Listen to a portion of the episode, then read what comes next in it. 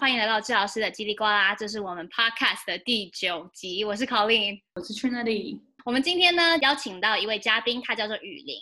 那雨林是在 Ohio 念博士的 BCBA，中文则为应用行为分析师。那在我们开始之前，我们请雨林做个简单的自我介绍。欢迎光临。Hello，大家好，我是雨林，目前在美国的俄亥俄州立大学就读特殊教育博士班。那我的硕士学位也是在这里完成的。那学士学位呢，则是在国立台北教育大学教育学系完成。那我有国小的普通和特殊教育的教师证，然后也是一名 BCBA 行为分析师。雨林他自己也有一个他自己的频道，最后会跟大家做多做分享。所以，我们今天请到这个高材生。那我们听到的是，他从台湾已经念到一个学士，然后再跑来美国的 Ohio 念硕士，然后现在又在念博士。所以我们想要知道的是，你知道在台湾可能现在才能听到 ABA 刚开始发展嘛？所以，如果雨林，你可以稍微分享一下。好，在台湾确实是比较少听到 ABA 应用行为分析，尤其是我还在念大学的时候，那是更多年之前。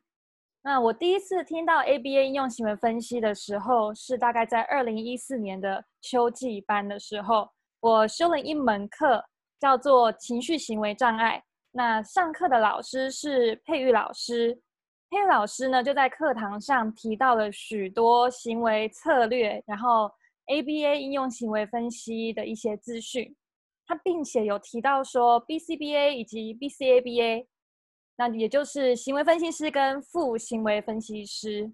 那虽然呢，他没有详细的去叙述说什么是 BCBA，什么是 BCABA，但是当时就觉得说，哎，这个好像是一个很酷的东西，而且好像在美国非常的兴盛，只是台湾好像现在还没有那么兴盛而已。对，所以那个时候就有点像是埋了一颗种子在心里吧。所以我在申请学校的时候，去看一些特殊教育的科系，底下有分非常非常多不同的呃 program，嗯、应该说非常多不同的 track。那我就会特别去看说，哦，有个东西叫做 apply Behavior Analysis（ABA），这个东西我以前有听过，而且我有上过这个相关的课程，我觉得我应该是有兴趣的，而且好像也有确实在。课堂上有用过，就是我在呃国小教书，在资源班教书的时候有使用过，对，所以我就觉得特别的有兴趣这样子。因为其实因为我自己在做 ABA 之前呢，呃，其实也不是很了解 ABA 到底是什么东西这样子。那就像雨林刚刚讲，ABA 虽然在美国很盛行，可是它也算是一个蛮新的一个领域这样子。那当初呢，呃，跟大家分享一下，就是我来到。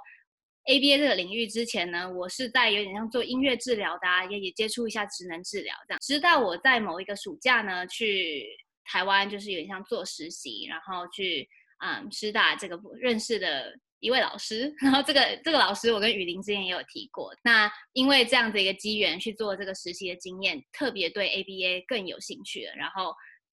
就像雨林说，又埋下另外一个种子，然后现在就开始，就是我们都我们现在彼此都是在美国做 ABA，那我是在加州，雨林是在 Ohio。那我自己认识 ABA 的方式是，其实在美国就像说已经算是一个蛮盛行的，但是当时我自己申请是已经多数，甚至是我在申请的过程是有一些公司会跟你讲说哪一哪一些 Master。的一些 program 你可以进去，然后呢，他会给你一些补助金啊，等等等之类的。那雨林，你是怎么样去认识说一些申请的管道方式大概是怎么样子？因为我在想，在台湾做申请应该会比较不一样。对，那个时候我也是对出国留学找学校这件事情呢，非常的模糊，完全没有任何概念，所以我就去请教了是留学回来的教授。去请教他的一些意见啊，还有他的一些过程这样子。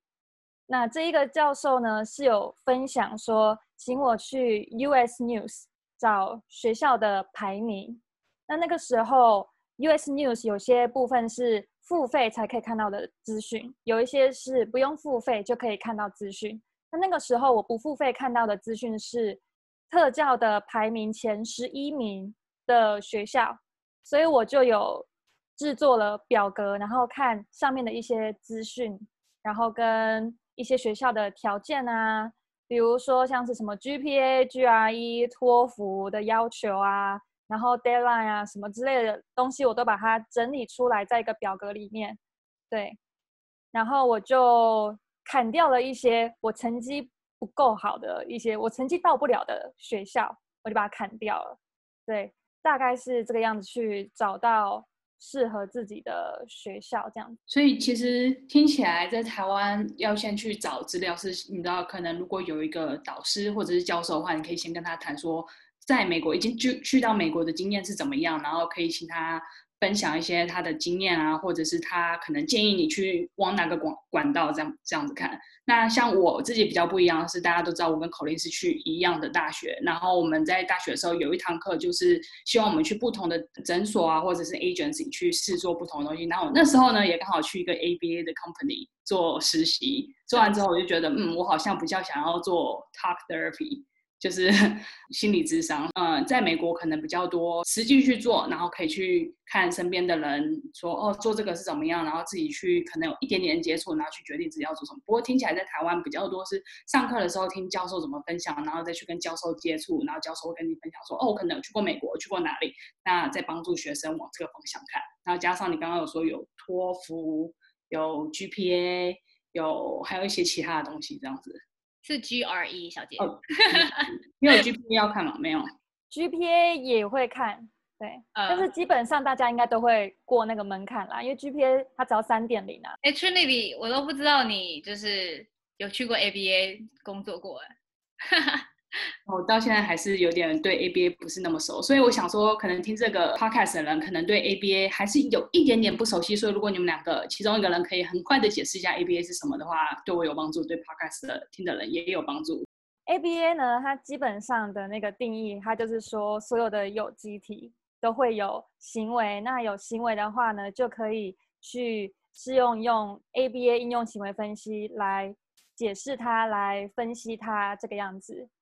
对，那 ABA 它应用的层面也是非常的广的，所以像是公公司的员工训练啊，或者是在教育现场，我们也会用到。那如果是一些动物的训练，也会有。那在医院的部分也可以看得到，比如说一些药物治疗啊，或者是一些呃精神方面的部门，他们可能要引导嗯。呃病患可以回到比较规律的生活，也会运用到一些行为行为分析的一些呃一些概念在里面。对，那包括像 BCBA，如果去看一些职位的时候，也可以看到说在医院也会有 BCBA 的这个职位。这样，我觉得雨林讲得很好，就是其实 ABA 其实涵盖任何我们做的东西都跟行为有关嘛。那刚刚提到的，不管是在我们之前的 podcast 有提到，不管是在瘦身啊，或者是在跟人与人相处的过程中，有什么样习惯想要改变啊，这些 ABA 都可以去应用到。那虽然这样讲，但是目前 ABA 的主轴，大家可能比较熟悉的是 ABA，多数都是应用在特教的一个一个领域内，多数啦。但是慢慢近几年有比较开始扩展。那所谓我们在特教比较常看的就是，譬如说今天。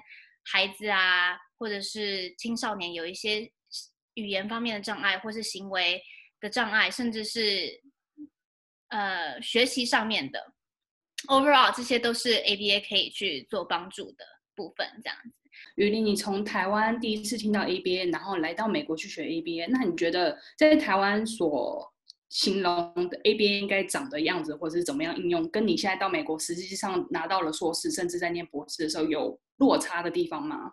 或者是哪一些地方可能跟你想象的哎不一样，甚至更好，或者有些地方嗯可能跟你之前觉得所听到的就是有落差这样？我觉得这是一个很好的问题。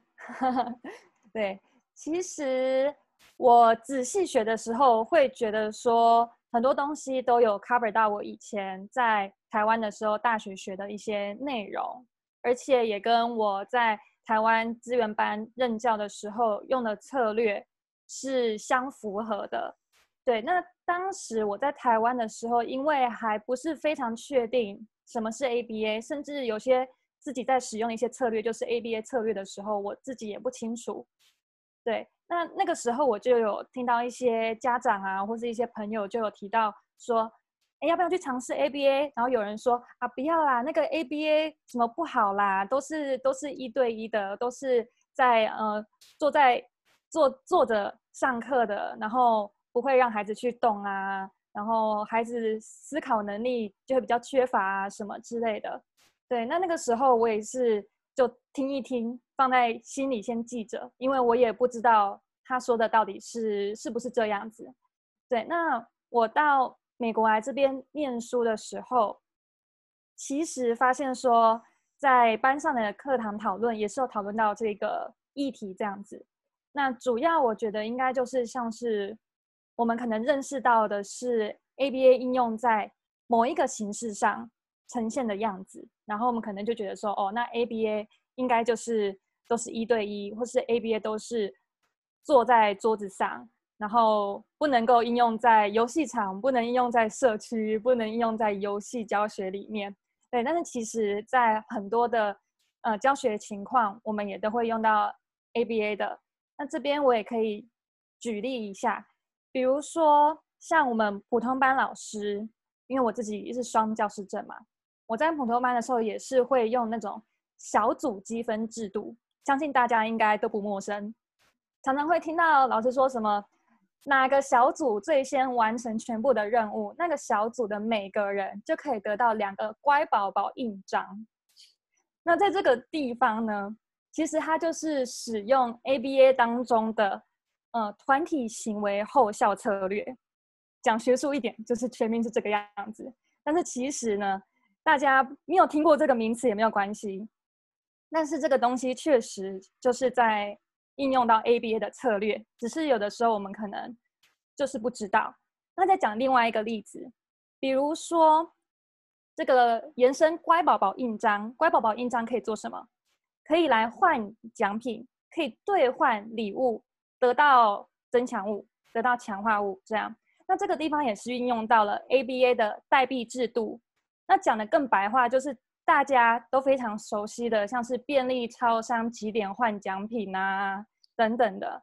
那这个都是有 ABA 的应用在生活当中，或者是其实大家都已经有体会到那个应用，或者是甚至有在直接应用。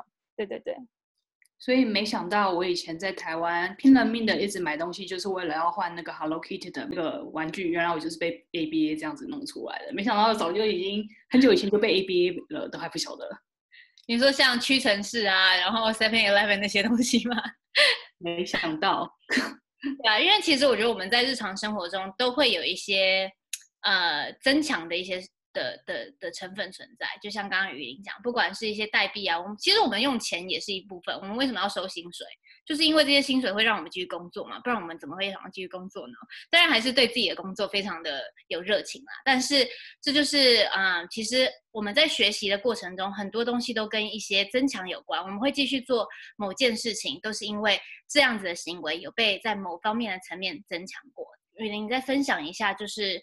我自己，我先讲一下我自己的部分好了。因为在美国的 ABA，通常我刚开始的时候呢，是有点像边工作。这个时候我还没有拿到我的硕士，我是边工作。那我在工作的部分，我已经可以去做跟 ABA 有相关的一些部分，可能都是一些一对一的部分，没有没有到一些 program management 啊，或者是写报告啊，或是 design 呃一些教学的。教材啊，等等之类的。后来决定要做这这一行的时候，才去读硕士。那硕士我也是边工作，然后边读书，顺便积小时数。那在台湾啊，或者是不是在美国的人，他们要在做留学这个过程中，如果想要更多关于 ABA 的一些。实质上的经验，因为就像你刚刚提到，可能在台湾多数上是一些学术的。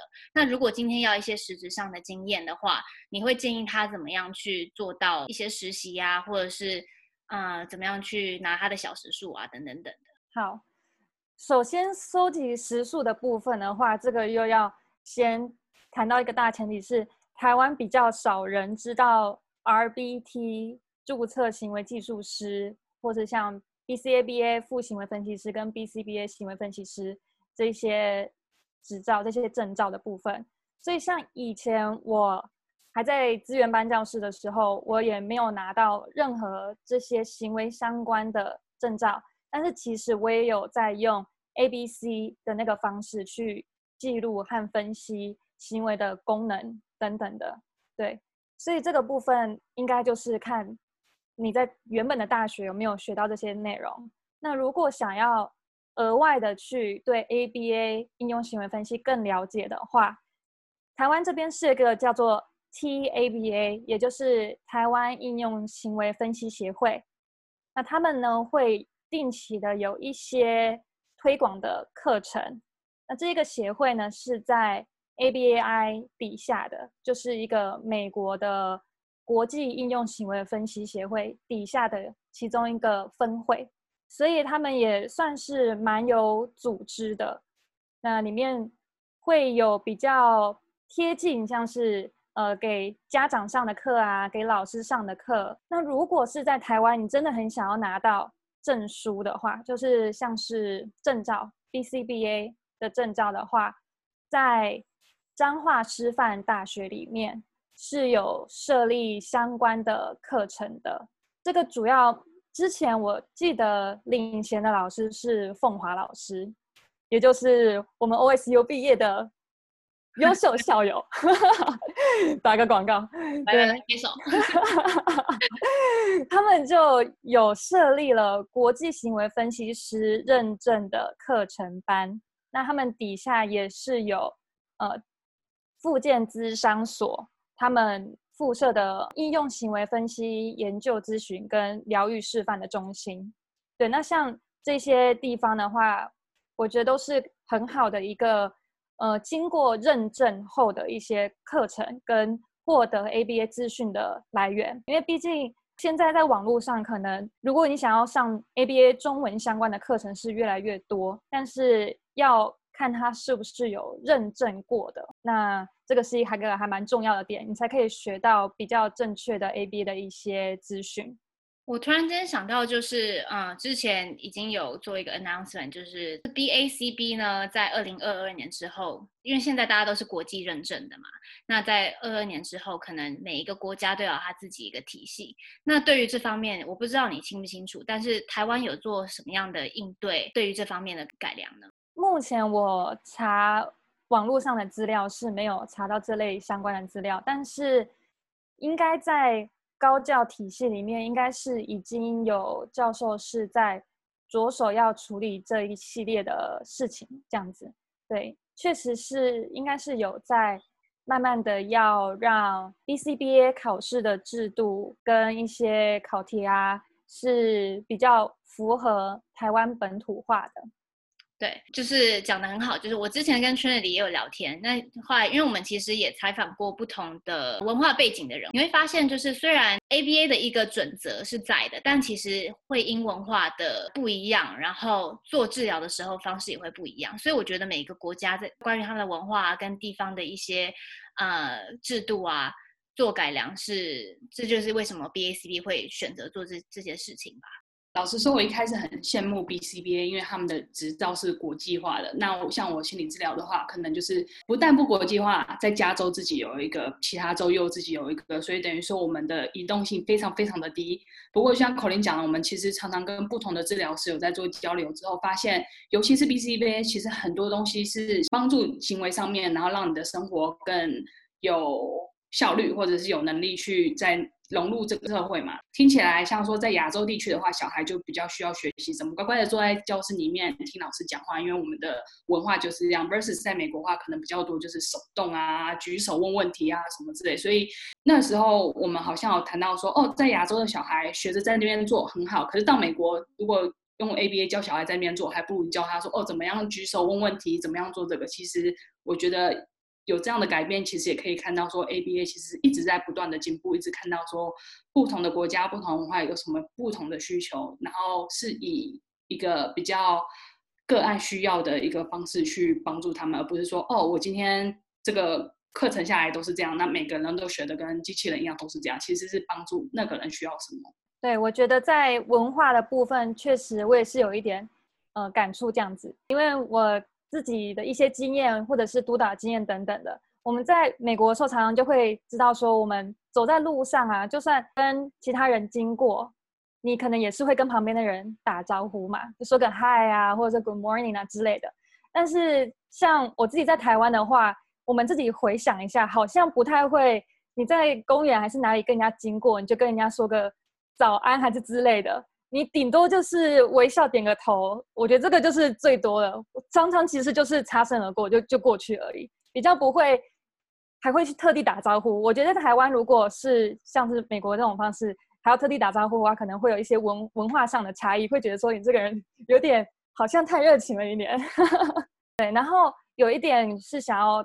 补充一下刚刚的部分是 BCBA 的证照，好像在每一个州也会有不同的制度的样子。对，因为像在 Ohio 的话，我记得就还要拿你的 BCBA 证照去申请成为 COBA，才可以在 Ohio 这边工作。但是每个州可能制度不一样，像 Ohio 的话，我记得你只要拿 BCBA 证书过去，然后缴一个规费。就可以了，但是我在其他地地方可能可能要不一样的程序，我不知我不知道。对，你们那边的程序是怎么样？在加州的部分呢，就其实就只有 BCBA 这样子，那你就考了一个证照，那你就可以升为一个 BCBA 这样。呃，我知道在不同的州会有，就像你说，每个人的州的体系都不太一样。那像纽约举例好了，呃，纽约跟 New Jersey for sure 的话呢。我的印象中是他们也有 BCBA，但他们也有 LBA，就是 License Behavior Analyst。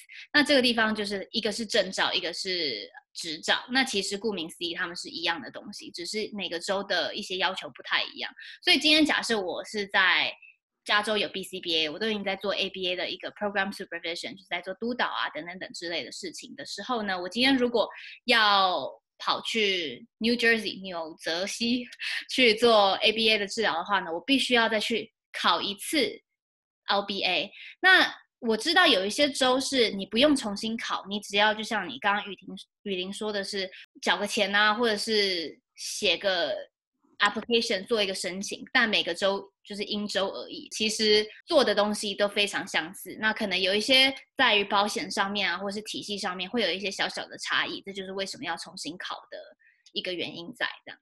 所以刚刚口令你有讲到保险，这就是另外一个我还蛮想问的问题。因为我知道大部分在美国的时候，嗯，ABA 所得到的嗯 funding 都是从保险过来的。那这个东西如果在台湾现在听到的。听众觉得，哦，我的小孩可能需要 ABA 这样子的服务，但在台湾也会是使用保险吗？还是就是你知道去耳鼻喉科盖个印章那个健保，然后可能耳鼻喉科的医生会说，哦，这边就是 refer 你过去。在台湾的部分的话，我是没有听到说，也没查资料也查不到说行为治疗是有在健保给付的，因为通常健保给付我们就是要刷那个卡嘛，就像是我有。听一些语言治疗师或者物理治疗师、职能治疗师的朋友，他们也有在说，所谓的健保跟诊所，嗯，就是私人那种概念，就是差在有没有那个卡这样刷下去，有没有健保给付这样子。对，那目前在行为治疗部分，我是没有听说过有这一个服务。我只是想要补充一下，我刚刚不小心透露我的年纪，然后什么时候来美国？那时候我还是盖印章，你知道那个健保卡后面是好多小格子，然后你盖一张。原来现在已经进步到刷卡了。盖印章不是我幼稚园的时候。好好好，大家就先不要再过度的在聊这个东西。所以听起来在台湾就是刷卡，然后 ABA 的话需要帮助的话，应该怎么做呢？对，我以为我们都同年呢，真是的。同年啊，我们同年啊，只是你们比较早早过去吧。哦，对，我们比较早离开这样。对对对对。所以他们是高中吗？刷卡的。我不太记得哎、欸，我我的第一张健保卡上面的照片是我国小三四年级的样子，所以应该是那个时候。OK, okay. 对啊，因为我的理解上面是多数在，其实，在很很多亚洲的国家都是自费，很少是保险公司或是。因为其实台湾也很多都是健保嘛，没有那种私人保险，所以美国之所以 cover 这么多，是因为很多东西都是私人保险的。因为其实在美国，我的理解，至少在加州好了，因为都是保险去 cover，但是每一个 session 起码都要七八七八十，甚至一百块这样子。这是讲一个小时的 session 哦。其实 ABA 有分 tier，也就是说，刚刚有像 RBT 是行为技术师。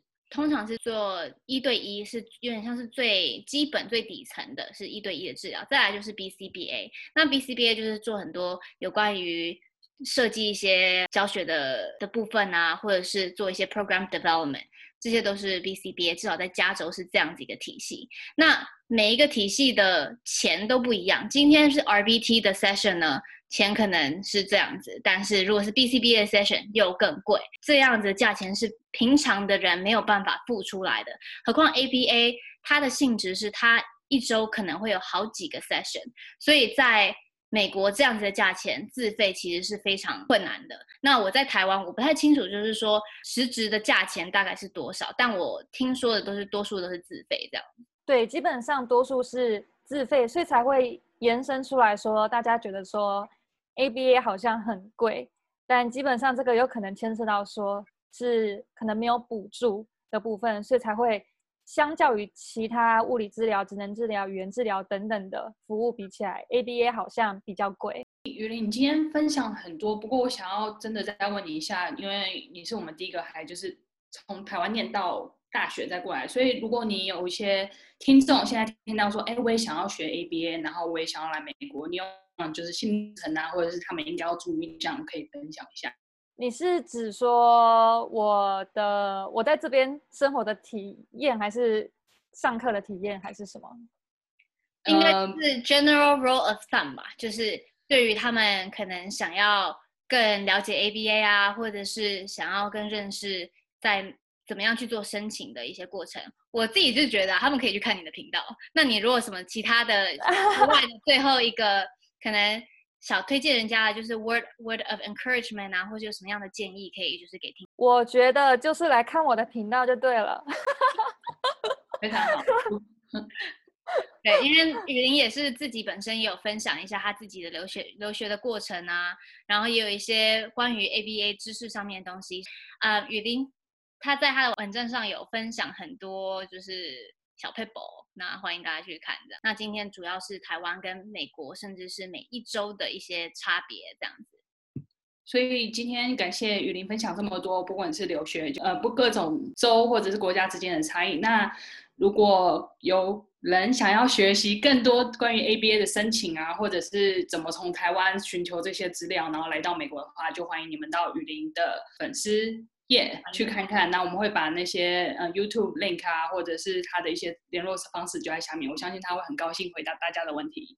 对，那另外一方面，如果对于就是 ABA 啊，或是 Trinity 也也在做他的心理治疗方面，我们也有 interview 了其他职能治疗啊、行为治疗等等等的一些呃 therapist 治疗师。这就是为什么叫治疗师的叽里呱啦。如果有兴趣的话呢，就是可以到我们的页面去得到更多的资讯。没错，呃，如果有什么想要听的一些内容，也欢迎跟我们分享。那我们会把这些资讯都放在我们的 show notes 里面。那我们没什么事的话，我们就下次见。谢谢，谢谢雨林，拜拜，谢谢。